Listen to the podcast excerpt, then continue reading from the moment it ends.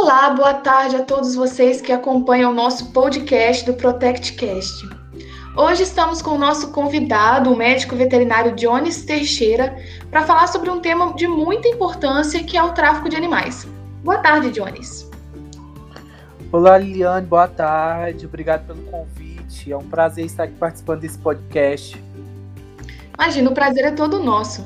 Daqui a pouco também nós teremos duas convidadas que trarão suas dúvidas sobre esse tema. Bom, para começar, Jones, eu gostaria que você definisse para nós o que é o tráfico de animais. O tráfico de animais ele consiste em comércio ilegal de qualquer animal que é retirado do seu habitat natural, que é a natureza. E esses animais são vendidos clandestinamente. Muitas vezes em feira livre, em beiras de estradas e muito vistos muito hoje em redes sociais. E o tráfico de animais silvestres hoje é o terceiro maior do mundo, ele só perde para arma e drogas. E quais são as consequências desse ato? Quais são os malefícios que acontecem em decorrência disso? Então, o Brasil é um dos países que mais sofre com o tráfico de animais silvestres, devido à sua grande biodiversidade aí torna vulnerável nossas espécies nativas, como alvos de países vizinhos, a comprar e comercializar esses animais. É, e uma das principais ameaças é a extinção dessas nossas espécies, espécies nativas. Por quê? A cada 10 animais retirados da natureza, apenas um sobrevive e muito dificilmente será reintroduzido na natureza, porque pode adquirir uma doença e morrer, ele pode, até mesmo por erro de manejo, vir à morte. E além disso, também pode apresentar risco para a saúde pública. Um exemplo muito claro que a gente está vivendo é a atual pandemia do coronavírus, que, segundo a Organização Mundial da Saúde, foi iniciada devido a uma exposição do homem ao animal silvestre, que é o pangolim, que teve sua origem na China. E a probabilidade de surgimento de novos vírus e bactérias está muito relacionado com o tráfico de animais. E quem é responsável por fiscalizar isso? Então, a fiscalização é competência do poder público, proteger a fauna e a flora e práticas que colocam em risco sua função ecológica. E um órgão que a gente tem responsável por isso é o IBAMA. E com, é, com relação a esses traficantes, como é que eles fazem para driblar essa fiscalização?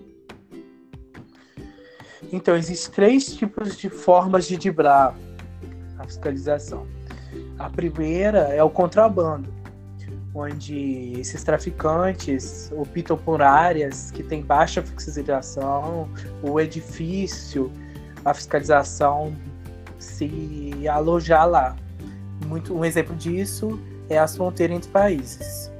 Outra forma é os documentos ilegais, que que, por exemplo, ele pode descrever um objeto na nota fiscal e, e isso referir-se a um animal. Então é, é um documento ilegal. E os documentos falsificados.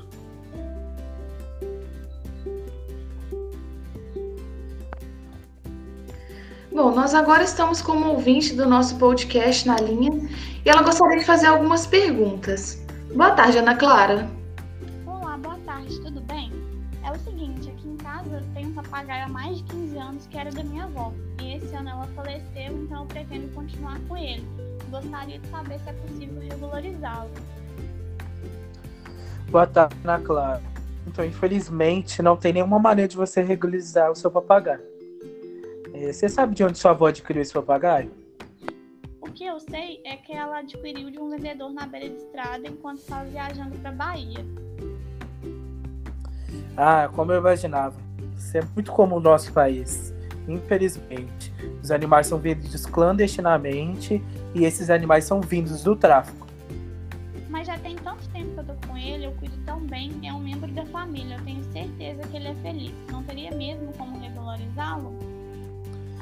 Infelizmente não. Eu entendo o seu afeto, o seu apego a esse animal.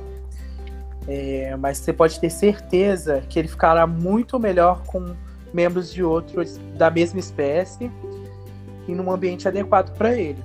Porque o que muita gente não sabe que adquire esses animais, porque você, por exemplo, você tem um papagaio, ele é um psitacídeo. Os psitacídeos, eles vivem em bando, com membros da mesma espécie. Isso é legal para manter o seu bem-estar. E além disso, é, o seu papagaio pode ficar doente, você precisar do atendimento veterinário, o que é muito custoso, os exames, tanto a consulta. E nós, como os médicos veterinários, é, de acordo com o código de ética, nós somos obrigados a denunciar esses animais ilegais. E, e além disso, você também pode ficar vulnerável à denúncia de vizinho e responder por multa e até criminalmente por ter esse animal em casa. Tá joia, então. Muito obrigada.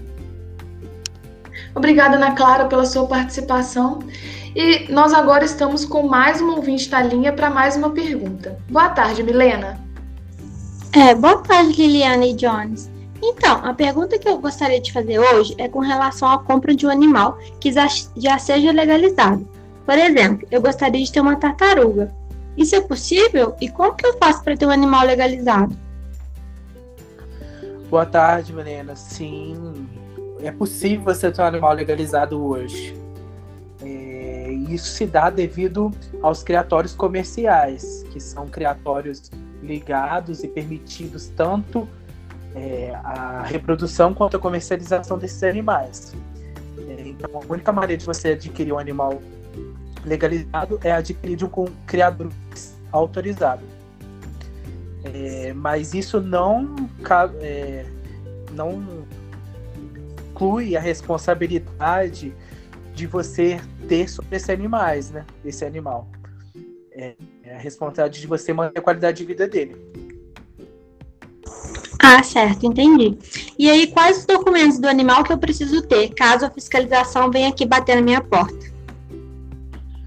Bom, Brena, se você adquiriu esse animal de procedência legal, esse animal passou por avaliação clínica de um médico veterinário capacitado, ele vai é, atestar um laudo de saúde desse animal que ele não vai apresentar nenhuma ameaça ou desequilíbrio para a natureza nem para nós humanos.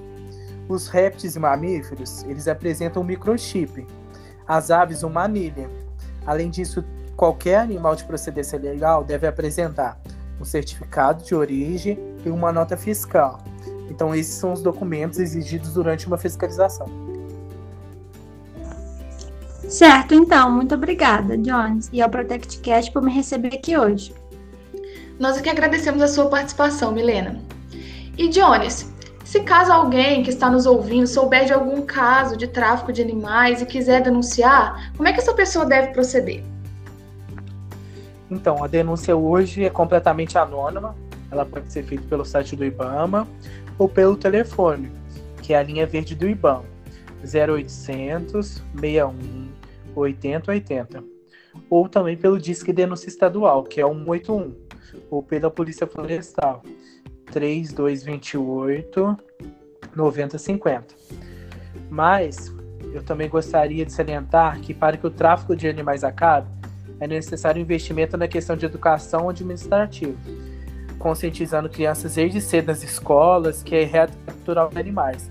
Por isso, por, porque isso pode impactar com a e com todo o sistema terrestre. E você que está nos ouvindo, conscientize as pessoas ao seu redor que isso não é um ato legal. E assim a gente pode vencer o tráfico de animais silvestres. Maravilha. Jones, eu quero agradecer muito a sua participação no nosso podcast. Foi uma, foi uma participação enriquecedora e contribuiu muito para o nosso aprendizado. Eu que agradeço, foi um prazer. Obrigado. É isso então, pessoal. Obrigada por nos acompanhar e nós nos encontramos no próximo episódio do ProtectCast.